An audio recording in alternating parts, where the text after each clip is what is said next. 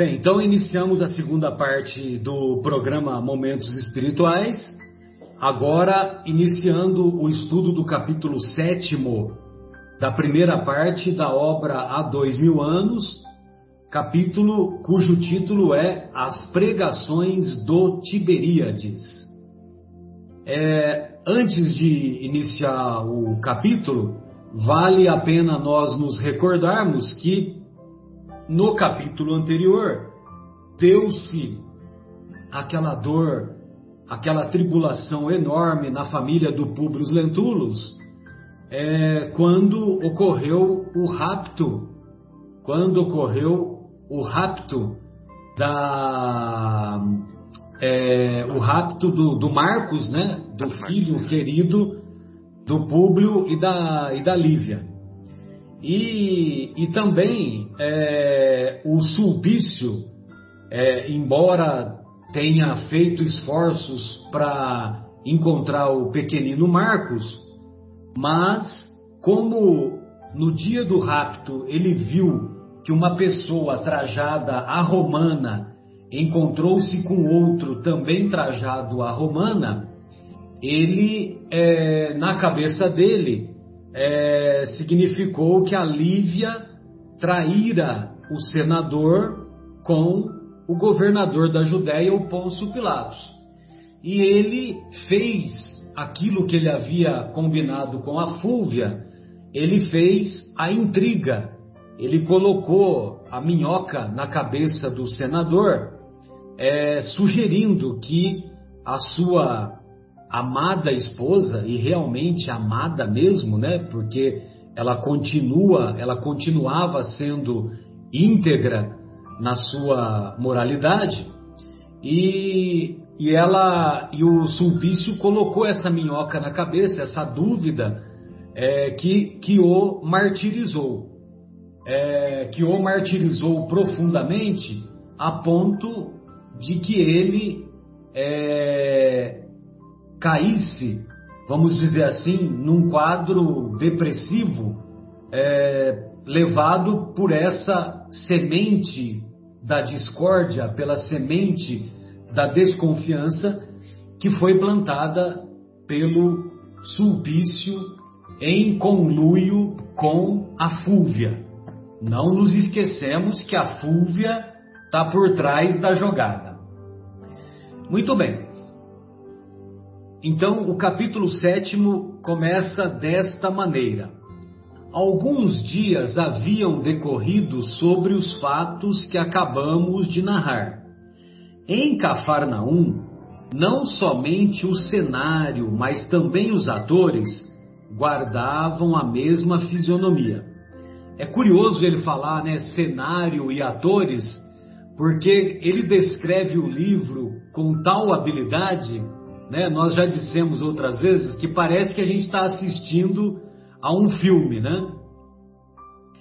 Compelido, obrigado pela atitude irrevogável e enérgica do senador, Sulpício Tarquinius regressara a Jerusalém obedecendo às ordens de Pilatos, que, por sua vez, recebera a notificação de Públio Lentulus referente à dispensa do lictor.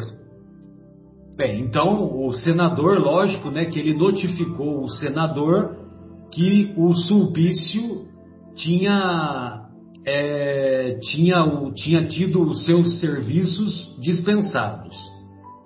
Não devemos esquecer que Públio permanecia na Palestina com poderes amplos.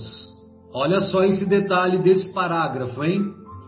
Com poderes amplos na qualidade de emissário de César e do Senado, e a quem todas as autoridades da província, inclusive o governador, eram obrigados a acatar com especial atenção e máximo respeito. Então o Públio Lentulus, o cargo que o cargo de senador dava a ele poderes ainda maiores que do próprio governador. eu tô, eu tô batendo nessa tecla um pouquinho aqui porque nós vamos ver a importância dessa afirmação mais lá na frente, né? O procurador da Judéia não se esquecera, portanto, de substituir Sulpício do melhor modo possível, buscando conhecer com interesse os motivos do seu afastamento, assunto que o senador solucionou com o mais largo espírito de superioridade do ponto de vista político. Pilatos coadjuvou com a melhor boa vontade o serviço de pesquisa quanto ao paradeiro do pequeno Marcos, movimentando funcionários de sua inteira confiança e vindo pessoalmente a Cafarnaum a fim de conhecer na sua intimidade as diligências efetuadas. Bom, você sabe que quando eu era menino lá em São José do Rio Pardo, era muito comum, né, os, os meus amigos falarem assim: Ô Marcelo, aonde que tá? É, qual é o paradeiro do, do Marquinhos Sandu, né? Marquinhos Sandu era um amigo de infância, né? Então o pai dele, o apelido dele era Sandu e ele era o Sanduzinho, né? Então, a, cadê, que, qual foi o paradeiro, né? Então, qual o paradeiro é aonde está fulano de tal, né? Então, por isso que ele usa esse esse termo aqui do, do paradeiro do pequeno Marcos, né? Ou seja, é, ele enviou esforços em busca do paradeiro, em busca de saber a localização do pequeno Marcos, mas infelizmente, né, não tinha novidade. E o, e o interessante é que o, é que o Pilatos foi pessoalmente lá em Cafarnaum para tentar é, mobilizar esforços nesse sentido. E o senador recebeu-lhe a visita com as mais altas mostras de consideração e aceitou-lhe a cooperação, sinceramente confortado em vista de os acontecimentos desmentirem perante o seu foro íntimo as caluniosas acusações de que era vítima a esposa. Então, como pode, como que a esposa é, seria a responsável pela, pela perda do próprio filho, se as demonstrações né, da, do dia a dia dela é, iam no sentido contrário, né? ou seja, fazendo o casamento com, com o estudo de, da primeira parte do Evangelho, conhece-se a árvore pelos seus frutos, né? Ou seja, é, o, as atitudes da Lívia denunciavam a alta moralidade dela e não o contrário, né? Que não havia motivo para que o senador tivesse a desconfiança que foi plantada no seu íntimo. Sua vida doméstica, porém, sofrera as mais profundas alterações. Não sabia mais viver aquelas horas de colóquio feliz com a esposa, da qual o separava um véu de dúvidas amargas e infinitas. Então, apesar disso, né, lá no seu mundo íntimo, ele se encontrava na, com a mente ensombreada, com a psicosfera, com a, a psicosfera completamente escurecida, vamos dizer assim, por causa da bendita discórdia que foi plantada pelo sulpício. Várias vezes tentou improficuamente, improdutivamente, readquirir a antiga confiança e a sua espontaneidade afetiva.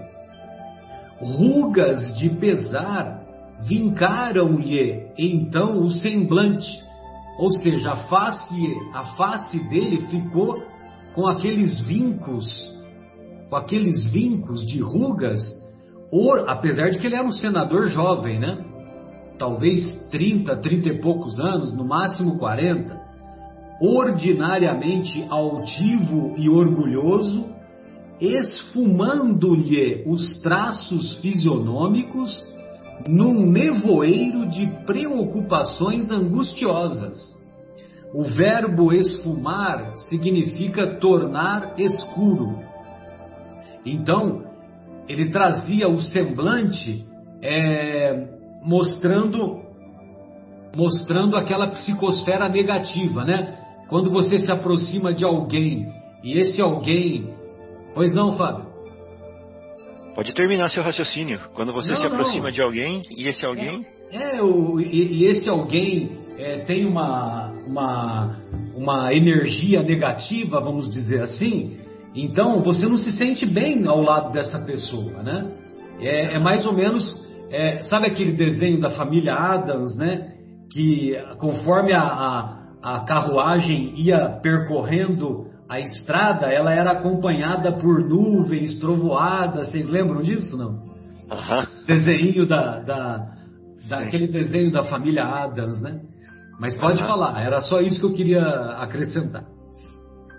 Não, então, eu tava, enquanto você falava, eu estava procurando aqui é, a fala de Jesus, que fala assim, em Mateus 6,22, que os olhos são a lâmpada do corpo. Né? E dá para ver exatamente aqui nesse parágrafo. Por que que fala que os olhos... O que, que quer dizer Jesus quando fala que os olhos são a lâmpada do corpo? Que os nossos olhos eles projetam a nossa alma naquilo que nós estamos vendo. Dá para perceber? Que eles eles são faróis que projetam do nosso mundo íntimo em tudo aquilo que a gente vê. Então aquela pessoa que está, como fala aqui, ó, é, Onde está falando aqui, ó? Ah, é. Que está num nevoeiro de preocupações angustiosas, vai ter o quê? Vai ter os traços fisionômicos esfumaçados, né? E vão ter vincos no semblante. Olha que interessante isso. Né? Exatamente. Então ele está transmitindo nos olhos dele, no olhar dele, ele está transmitindo o estado interior da alma dele. Então os olhos são mesmo a lâmpada do corpo. Interessante, né? Sem dúvida. Bem lembrado. Todos os seus íntimos, ou seja, todas as pessoas que com ele conviviam, inclusive a esposa, atribuíam ao desaparecimento do filhinho tão singular metamorfose, tão extraordinária transformação Logicamente que a, o rapto do filho, lógico que traz uma dor, uma tribulação enorme, né? Mas no caso aqui do, do senador, não era, não era esse, o, o, não era essa a dor, a tribulação mais importante. A tribulação mais importante do senador era a desconfiança da esposa. Nas horas habituais das refeições, notava-se-lhe o esforço para desanuviar a fisionomia. Dirigia-se então à mulher ou respondia às suas perguntas carinhosas com monossílabos apressados, acentuando as palavras com laconismo incompreensível. Laconismo é, é, um modo lacônico de falar ou, ou escrever, né? La, é, significa, significa você falar com brevidade, você falar de maneira concisa, mas falar monossilabicamente, né? Falar o mínimo necessário, o mínimo necessário, né? Não fica naquela conversinha que não tem fim, como, como ocorre lá em Minas, em Santa Rita do Sapucaí, em Alfenas e assim por diante. Né? Lá em Alfenas tem bastante conversa, né, Marcos?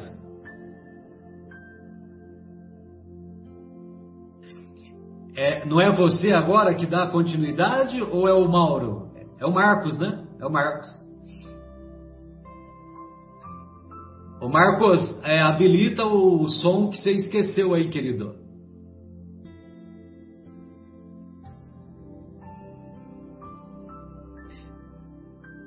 Ah, ó, tá. Isso, pois não. No celular eu habilito, mas é engraçado, como ele desabilita, estranho. Tem que ficar apertando, eu acho que aperto duas vezes.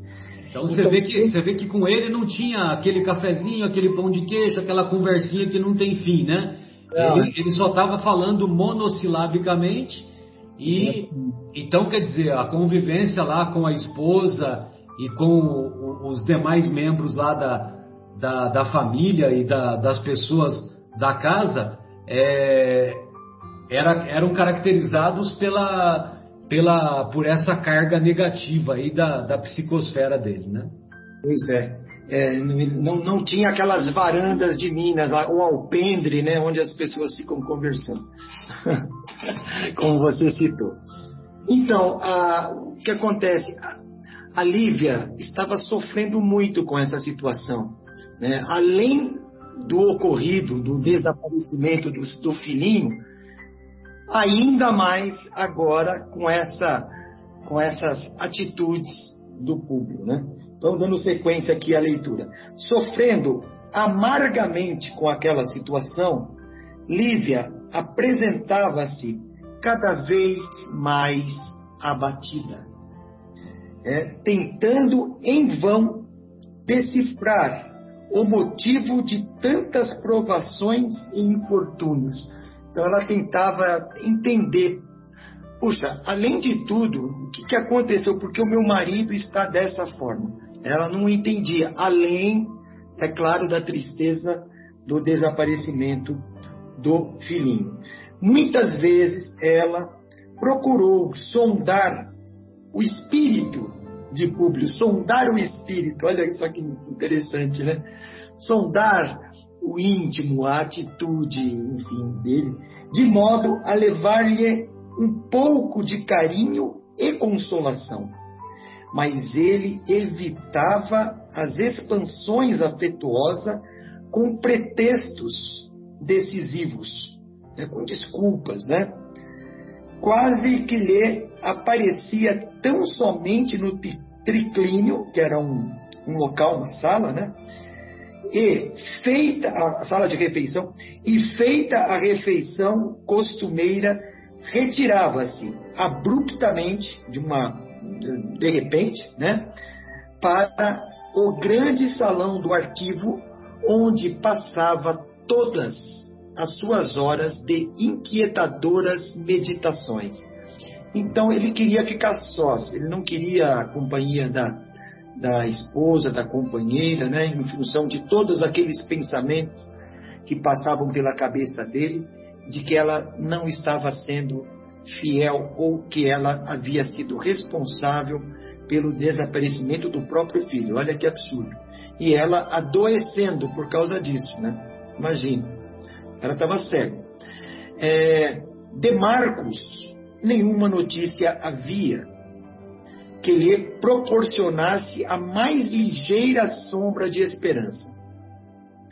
Por uma formosa manhã da Galileia, vamos encontrar Lívia em palestra íntima com a serva dedicada e amiga fiel, a quem replica nesses termos, depois de carinhosamente inquirida acerca de seu estado de saúde. Então, é, a serva pergunta, poxa, como é que, como é que você está passando, né? E ela, ela responde, sinto-me muito mal, minha boa Ana. À noite o coração bate-me descompassadamente e, hora a hora, vejo crescer-me no íntimo dolorosa impressão de amargura. Não poderia bem definir meu estado, ainda que eu quisesse. O desaparecimento do pequeno enche-me a alma de lúgubres, lúgubres presságios, ou seja, presságios funestos, né? o fúnebres. Né? Então ela tinha esses presságios ruins, né? multiplicando o peso das minhas aflições maternas, quando não posso vislumbrar nem de leve a causa de tamanhos padecimentos. Então, olha que situação que estava Lívia, né? entristecida, adoecida, e agora, para piorar ainda mais a situação, o Públio ah, evitando. Né? Sem falar o que era, aliás. Antes, antes falar, né? Antes chegar para a esposa e falar, olha, estou desconfiado que você é assim, assim, fala com ela que ela iria ter a chance de se explicar.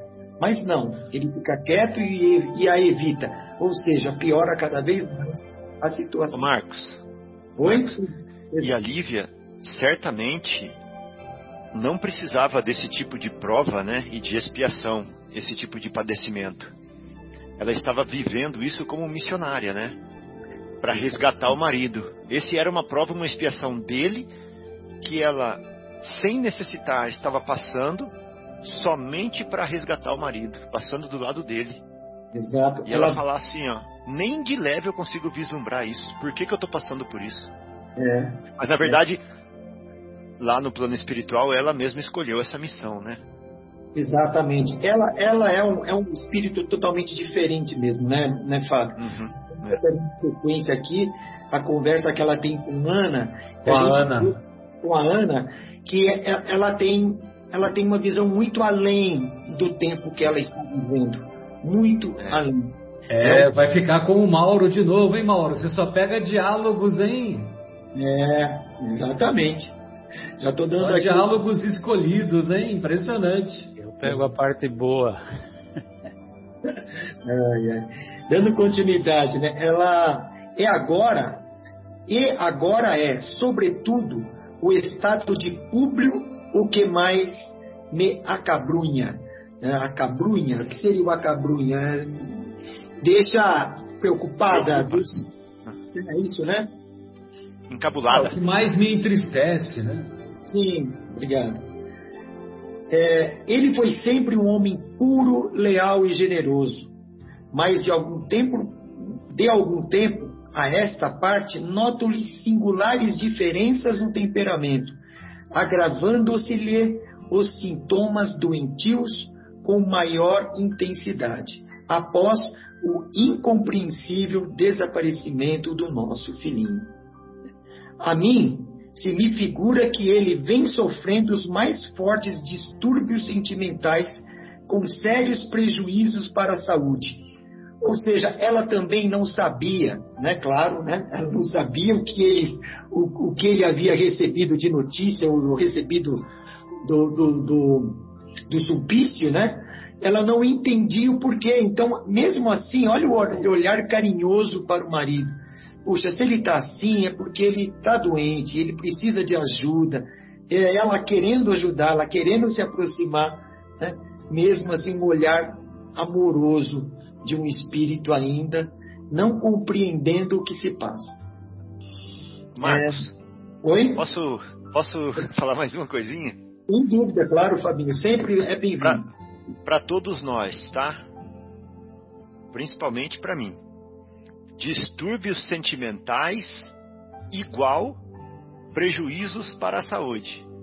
Vou ler é. de novo. Distúrbios sentimentais igual a prejuízos para a saúde. Só é. isso. É, isso mesmo. É, e, e esse, este tem sido o mal do século, né? Distúrbios sentimentais que levam as pessoas a sérios problemas de saúde. Bem vejo, senhora, quanto sofreis, diz Ana, né? Bem vejo, senhora, quanto sofreis. Aventou a serva carinhosa. Sei que sou uma criatura humilde e sem nenhum valor. Olha só o que ela fala, Ana. Mas pedirei a Deus que vos proteja incessantemente, restabelecendo a paz de vosso coração. Olha o que Ana fala para ela. Sou uma humilde criatura e sem valor. Agora vem o que ela fala para Ana, né? Coisa que não se espera, que não se esperava de um patrício para uma serva, né? De uma de um patrício para uma serva, como dizem lá, né? Diz ela assim: criatura humilde e sem valor, né? meio que quase repreendendo ela, né? diz a pobre senhora, buscando demonstrar-lhe o grau de estima sincera. Não digas isso, mesmo porque não sou dessas almas que aferem o valor de cada um pelas posições que desfruta ou pelas honras que recebe. Né? Tá aí a Lívia, né? a essência da Lívia. Né? Não sou dessas que aferem, dessas almas que aferem o valor de cada um pelas posições que desfrutam. Que coisa linda, né? Ouvir um negócio desse. Filha, filha única de pais que me legaram considerável fortuna, cidadã romana, com as prerrogativas de mulher de um senador, vês quanto sofro nos trabalhos amargos desse mundo. Ou seja, sou igual a você aqui. Não importa a minha posição. Vejo quanto sofro nos trabalhos amargos desse mundo, tanto quanto você. Os títulos que o berço me ortogou não conseguiram eliminar as provações que o destino também me trouxe, com a mocidade e a fortuna fácil. Né? A gente vê, dinheiro não é tudo, poder não é tudo. Né? Tem pessoas que trocariam toda a sua fortuna pela saúde. Né? É, reconhece, pois, que, sendo eu Patrícia e tu uma serva, não possuímos um coração diverso, mas sim o melhor sentimento de fraternidade que nos abre a pôr de uma compreensão carinhosa. A porta. A porta? É. Ah, tá. Não tem uma, que não tem uma letra aqui no meu livro. É. A, a porta de uma compreensão carinhosa a valer por asilo suave nos dias tristes da vida. Que, que, diálogo lindo, né? Eu acho que aqui termina a minha parte, não é isso, Marcelo? É o Mauro agora? Agora é o nosso querido Mauro. Sou Jô. Isso aí, Maurão. Vamos lá. Vamos lá a sequência desse belíssimo, dessa belíssimo diálogo, o que Lívia tem a dizer para a Ana. É, agora vai ser bem, bem bonito aqui. Então a, a Lívia fala assim: de mim para comigo, ou seja, no meu íntimo, na minha alma, eu sempre supus, contrariamente à educação recebida, que todas as criaturas são irmãs, filhas de uma origem comum, sem conseguir atinar com as linhas divisórias entre aqueles que possuem muito haveres e muitos títulos e os que nada possuem nesse mundo, além do coração, no qual costumo localizar os valores de cada um nessa vida. É interessante aqui que aí ela mostra toda a grandeza de espírito que ela tem, porque não era normal naquela época, principalmente entre os romanos que detinham o poder, de se igualar aos demais, principalmente com uma serva, né, com uma, uma funcionária, era como se, por, por ela ela considerava uma irmã, mas a gente vai ver pelo próprio Públio como se refere a Ana em, capi, em capítulos anteriores, né? como uma pessoa que não merecia a mínima estima ou consideração. Então, continuando. Senhora, exclamou a serva, tocada da mais grata surpresa, vossas palavras me comovem, não somente por partirem de vossos lábios, dos quais me habituei a ouvir-vos sempre com carinho e veneração, mas também porque o profeta de Nazaré nos tem dito a mesma coisa sem, em suas prédicas. Ou seja, ela estava falando exatamente do seu coração aquilo que Jesus ensinava, né? Que nós todos somos irmãos, nós todos viemos do mesmo lugar e vamos em determinado dia para o mesmo destino. Então aí a gente vê, né, Mauro, de qual esfera que a Lívia vem, né? Exatamente. Porque nós repetimos Jesus, não é verdade? A Lívia não. A Lívia estava falando igual Jesus sem conhecer Jesus. É diferente. É igual o Estevão. Exato, igual o Estevão. O Estevão falava de Jesus igual a Jesus antes de conhecer Jesus também. Então você já vê de que esfera eles vêm. João Batista, por exemplo, né? Interessante. Já vem de um lugar diferenciado, né? Então, continuando, então, é, Jesus perguntou Lívia com os olhos brilhantes, como se aquela referência fosse avivada mediante apelo superior a uma fonte de consolação da qual se houvesse, da qual se houvesse momentaneamente esquecido. Aí ela, ela se lembra de Jesus, né? E aquilo traz uma consolação para ela, né? E Mauro. Da... Oi. Momentaneamente esquecido. Momentaneamente. Ou seja, ela já sabia. Interessante, né? É, gente, você vai pegando os detalhezinhos que são bem importantes no contexto, né? Às vezes a gente passa batido nessas palavras, né? Sim, minha senhora, e por falar dele, de Jesus, por que não buscardes um pouco de conforto nas suas divinas palavras? Juro-vos que as suas expressões sábias e amorosas vos consolariam no meio de todos os pesares, proporcionando-vos sensação de vida nova. Se quisesseis, poderia conduzir-vos à casa de Simão, discretamente, a fim de receber o, o benefício de suas lições carinhosas.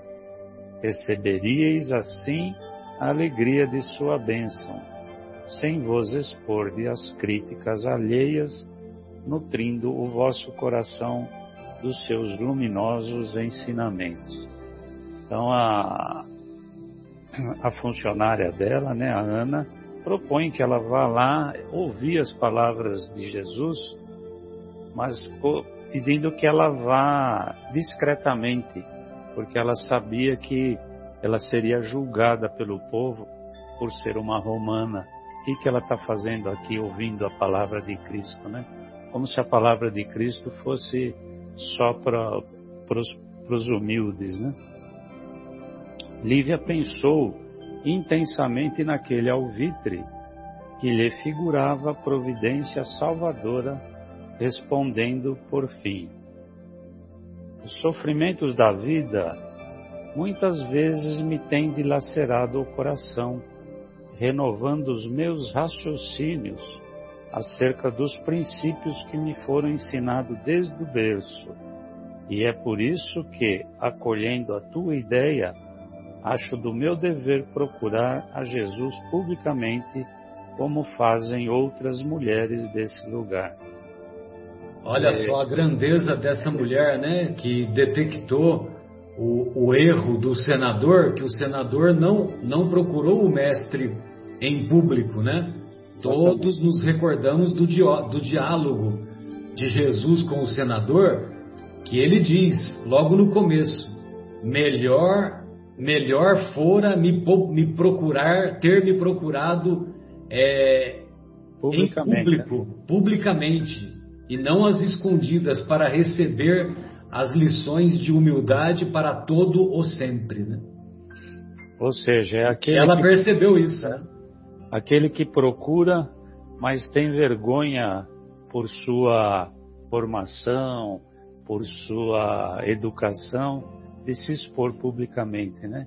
Exato. Isso ainda hoje a gente vê, né? Sim. Que é bastante comum pessoas que defendem um determinado credo, mas têm vergonha de se expor em dizer eu sou isso, eu sou aquilo. Nos espíritas a gente vê bastante isso também, né?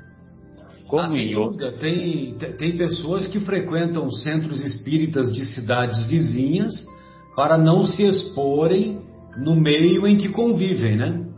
Entendeu? E no meio em que convivem, às vezes, é, frequentam outras denominações religiosas, né? Exato. Agora, só uma colocação também, a gente vê a envergadura espiritual de cada um, né? É, Públio, ele foi, ele, ele justifica as atitudes dele justamente pela educação e pelo berço que ele teve, tudo aquilo que ele recebeu. E a, a, a Lívia, da mesma forma, ela teve as mesmas coisas e pensa totalmente diferente. A conclusão né? é diferente. É. A conclusão é diferente. Então, muitas vezes as, as, pessoas usam uma bengala. Não, mas eu fui criado assim, né? eu nasci assim, né? Tipo assim, né, Marcelo? Então, eu não tenho culpa. Eu não tenho culpa. Né? Não. Espírito é espírito. Né? Vivências são vivências. Muitas, muitas pessoas nascem em comunidades, né? É, próximo à criminalidade e nem por isso são criminosos. Né? Existem ótimas pessoas. Se né? tornam criminosas, né? Exato. Exatamente. Muitas não se tornam criminosas porque o espírito não é criminoso. E outras vão, se enveredam nesse caminho, mas outras não. É isso aí. É um Muito bom, Marcos. Perfeita colocação. Obrigado.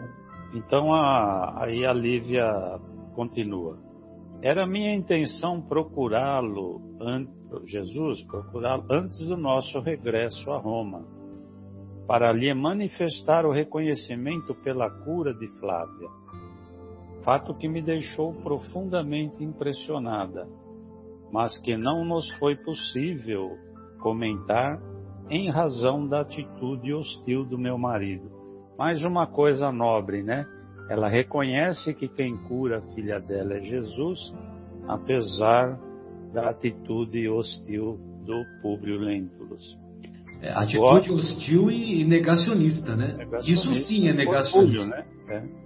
É. Por, por, por, orgulho, né? Não, quis se, não quis se rebaixar perante aquele, aquele a quem ele considerava um, um homem simples do povo, né? Sim. E ele, e ele investido da, da toga senatorial, como é que ele iria se rebaixar, né? Continua Lívia, então. Agora, novamente desamparada, no estudar das minhas dores, recorrerei ao profeta para obter um lenitivo ao coração opresso e torturado. Mulher de um homem que, por força da sua carreira política, ocupa agora o mais alto cargo dessa província. Irei a Jesus como criatura deserdada da sorte em busca de amparo e consolação. Olha a humildade aí mais uma vez, né? Serve, senhora, o vosso e vosso esposo? pergunta Ana, antevendo as consequências daquela atitude. Mas você vai sem pedir autorização para o Públio? Ela quis dizer. Hein?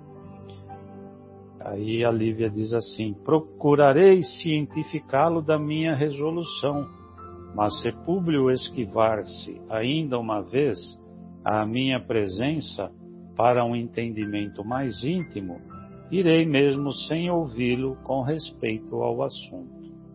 Vestirei trajes humildes da região de, de, vestirei, vestirei os trajes humildes dessa região, de criaturas simples, e irei a Cafarnaum, hospedando-me com os teus parentes nas horas necessárias e no momento das práticas quero ouvir a palavra de, do Messias, de coração contrito e alma compadecida pelos infortúnios dos meus semelhantes. Olha que bonito como ela fala, né? Que se, colo se colocando no mesmo nível de todos os que moravam ali na casa da, da Ana. Né? Então agora o nosso querido Fábio aí, aquele homem que acha as palavras escondidas. Vai, Fábio, vai... Fábio é, é, um pouquinho só, só um comentário que vocês fizeram aí, eu estava procurando aqui é, a respeito daquela, é, daquela passagem a mim se me afigura que ele, que a, a Lívia diz, né? Que o público vem sofrendo os mais fortes distúrbios sentimentais com sérios prejuízos para a saúde, né? Então lembra, né, que os distúrbios sentimentais levam a prejuízos para a saúde, certo? Uhum. Uhum. Então lá na obra Nosso Lar no capítulo 6, Precioso Aviso. O uhum. Clarencio, o Clarencio pergunta para o André Luiz: Meu amigo, deseja você de fato a cura espiritual? Ao meu gesto afirmativo, o Clarencio continuou: Aprenda então a não falar excessivamente de si mesmo, nem comente a própria dor. Lamentação denota enfermidade mental e enfermidade de curso laborioso e tratamento difícil. Então veja você, quanto mais nós ficamos preocupados excessivamente conosco mesmos e não com os outros, quando a gente tem uma atitude egoísta, nós estamos caminhando para a doença mental e uma doença de difícil curso e tratamento também difícil. Oh, muito bom. Eu lembro, Marcelo, que é, tem uma mensagem no Evangelho segundo o Espiritismo, você vai saber com mais detalhe, que fala sobre a esperança, a fé e a caridade, né? E ele coloca a esperança numa posição de, de destaque até. Uhum. E a esperança é justamente o contrário da lamentação, né? Exato. Justamente o contrário da lamentação, como sendo a luz que nos guia, como sendo a força que nos move. E lamentar é negar isso, né? Exato. Tem outro lugar também que Paulo fala que hum. tudo isso que existe, Evangelho, é, Antigo Testamento, tudo isso é para nos dar esperança. Exato. Bonito. É, Exato. Para nos dar esperança. Bom, e aqui, oh Mauro, quando você leu, no momento das práticas, quero ouvir a palavra do Messias, de coração contrito e alma compadecida pelos infortúnios dos semelhantes. Compadecida. Aí eu lembrei da música do Tim Vanessa de novo.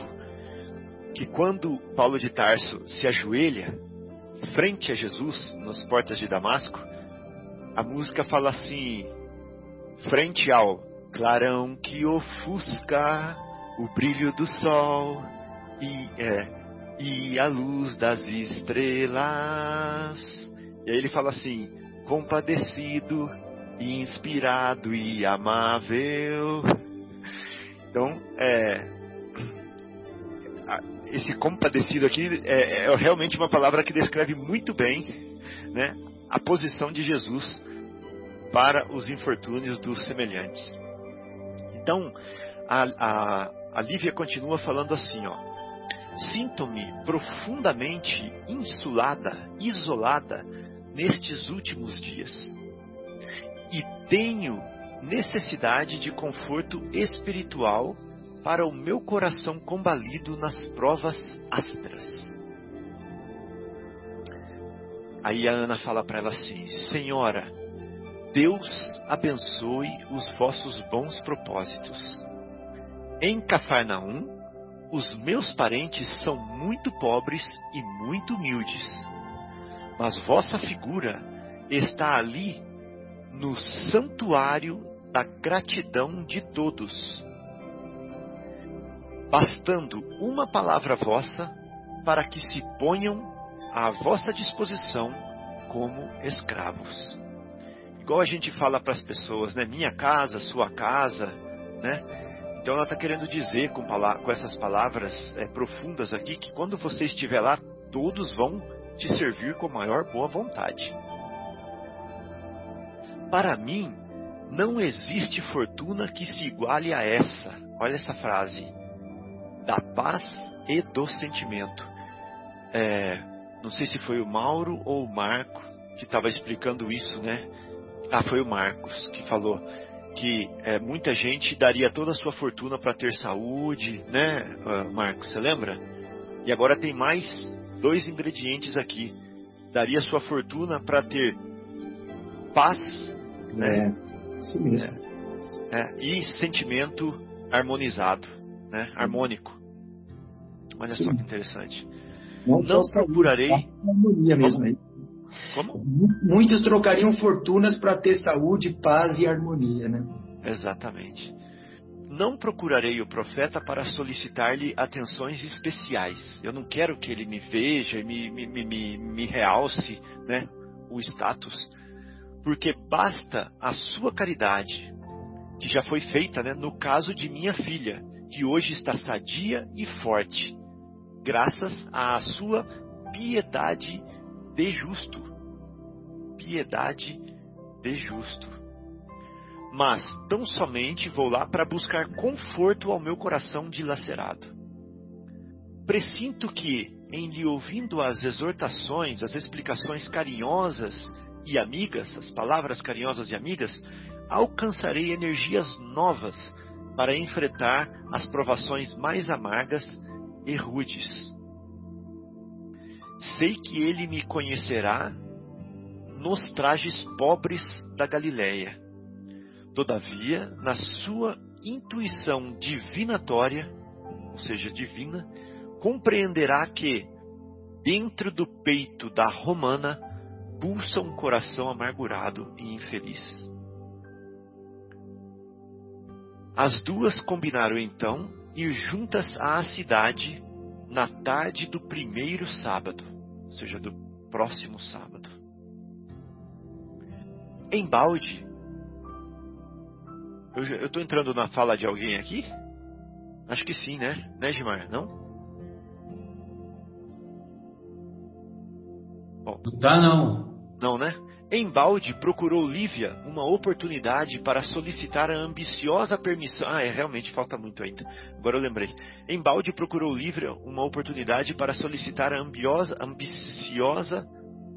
Não, a ambicionada permissão do marido a favor de sua pretensão inúmeras vezes buscou improficuamente, sem sucesso, sondar o espírito de Públio, cuja frieza lhe afugentava a coragem para a necessária consulta. Ela, porém, havia resolvido procurar o mestre, de qualquer maneira. Abandonada numa região em que somente o marido poderia compreendê-la integralmente dentro da sua esfera de educação, e rudemente provada nas fibras mais sensíveis de sua alma feminina, de esposa e mãe, a pobre senhora assim deliberou, com pleno assentimento de sua consciência honesta e pura. Isso mesmo, eu vou procurar o mestre de qualquer forma. Talhou uma roupa nova, de conformidade com os usos galileus, de maneira a não se fazer notada na multidão comum, nas prédicas, prédicas do lago, e cientificando a Comênio da necessidade que tinha de sair naquele dia, a fim de que o marido fosse avisado à hora do jantar, dirigiu-se, na data previamente determinada, pelos caminhos que já conhecemos em companhia da serva de confiança. Então ela foi para Cafarnaum para encontrar-se com o mestre. Na residência humilde de pescadores, né, ele falou antes, casa de Simeão, onde se abrigavam os familiares de Ana, Lívia sentiu-se envolvida em radiosas vibrações de serenidade amiga e doce. O Fábio, Era como... Oi. Fábio, só, só um minutinho. Ó. É, quando ela falou primeiro, quando a Ana falou para Lívia primeiro, ela falou casa de Simão e é o Simão Simeão. Pedro. Não, não. Não, era Simeão.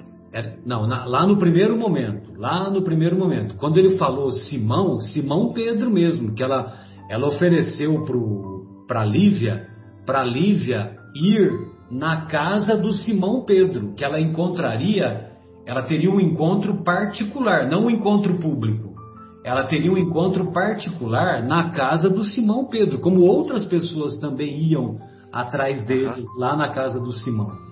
Só que agora ela vai fazer a referência ao parente dela, ao parente dela, Ana, que é o Simeão, entendeu? Uhum. Tá? Então tem, tem essa diferença aí, mas não é, não é erro de não é erro de digitação, não. Simão que ela, que ela falou aí é o Simão Pedro mesmo. Aham. E que ela falou antes, você está falando, né? É, que ela falou antes, lá, é. lá no. Quando ela estava programando ainda a ida lá pro, uhum. que, a, que, a, Ana fez a primeira referência. Eu lembro, é. E no meu Marcos livro, leu, é. é. E no meu livro está escrito realmente Simeão. Interessante, né? Talvez foi uma. E, mas, o que, mas a sua explicação é, é, faz sentido também. Exato. Faz sentido é. porque ela, ela optou pelo encontro público, né? Sim, sim. Então tá. Era como se o seu coração desalentado encontrasse uma claridade nova naquele ambiente de pobreza e de humildade e ternura. A figura patriarcal do velho Simeão da Samaria, porém, destacava-se a seus olhos, entre todos os que a receberam com as mais elevadas demonstrações de carinhosa bondade. Do seu olhar profundo e das cãs veneráveis, ou seja, dos cabelos brancos, né, emanavam as doces irradiações da maravilhosa simplicidade do antigo povo hebreu. E a sua palavra, ungida de fé, sabia tocar os corações nas cordas mais sensíveis, quando narrava as ações prodigiosas do Messias de Nazaré. E nós vamos ver, se eu não estou enganado, é outro episódio mais à frente com esse Simeão da Samaria, né? Sim. sim. E a cruz que ele tem em frente à sua casa. Sim, sim. É. Bom, Lívia, acolhida por todos com simpatia franca, parecia devassar um mundo novo, até então desconhecido na sua existência. Estou entrando na sua parte aí, Edmar? Tá entrando, Sim, né? tá entrando. Então agora eu deixo contigo. É, o, deixo contigo.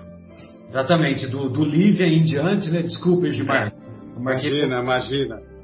É. Mas a gente vê aí a Lívia, ela, ela sendo, é, como fala aí, essa é uma nova experiência para ela, né?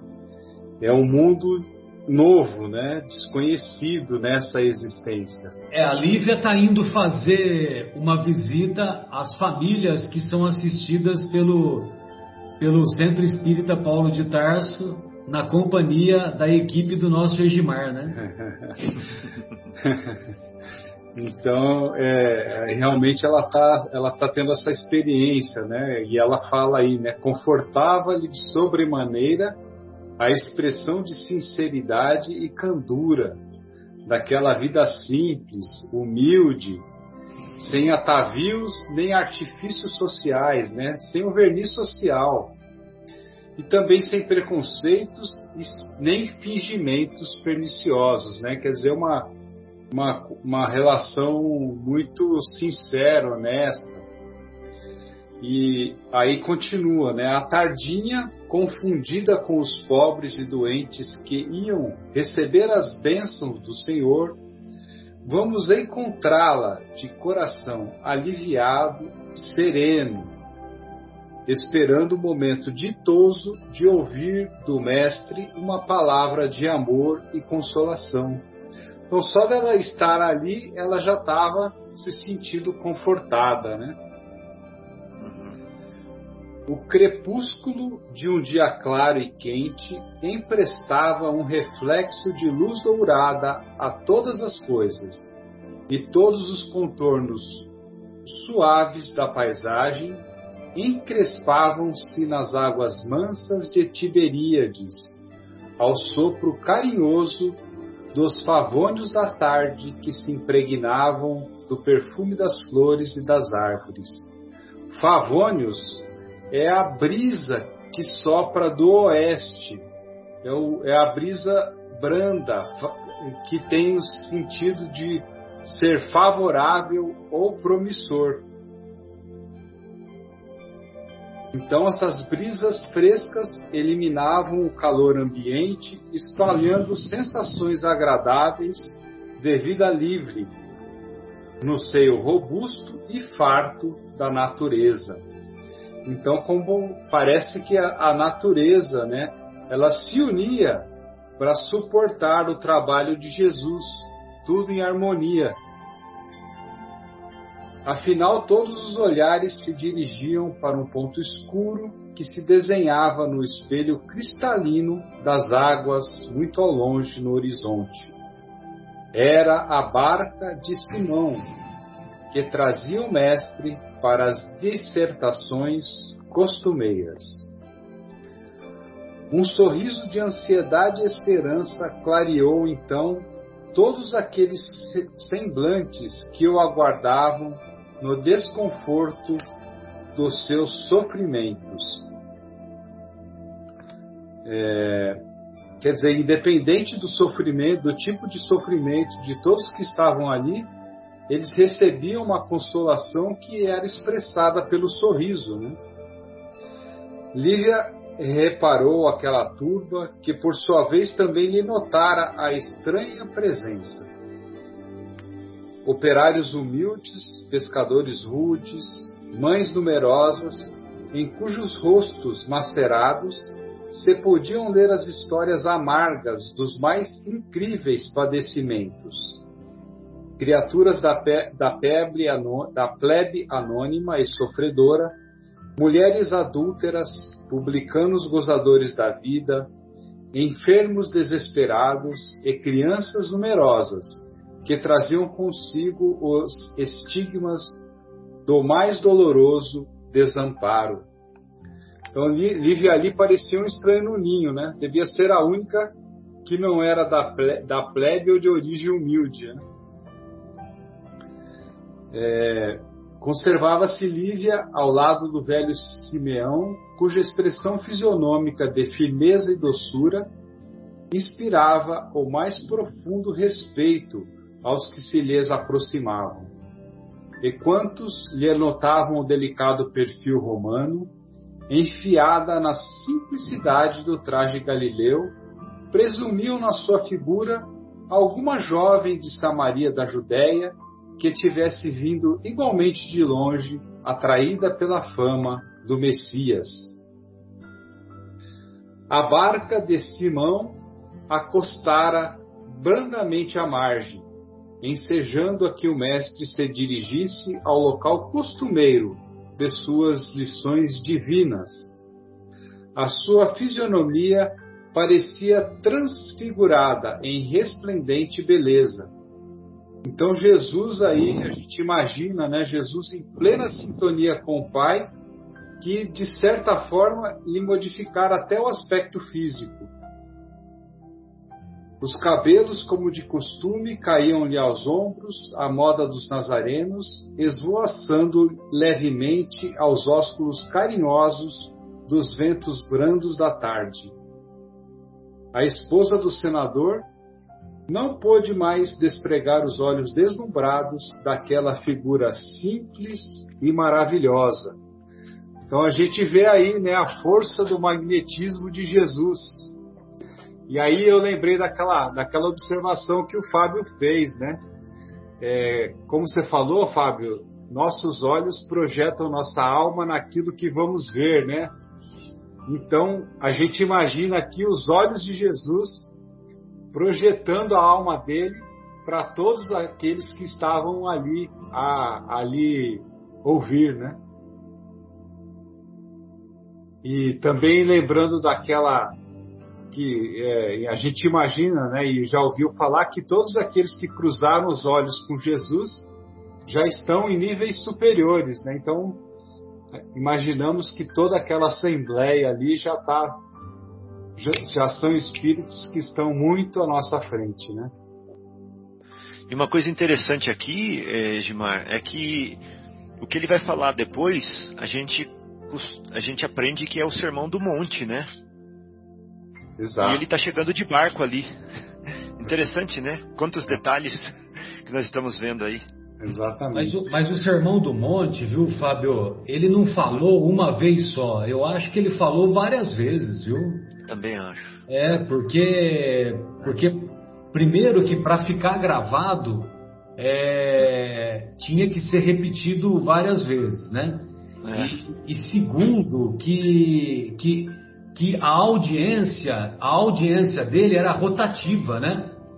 É, como dizia o Roberto Avalone, né, Mauro? devido à audiência rotativa, né?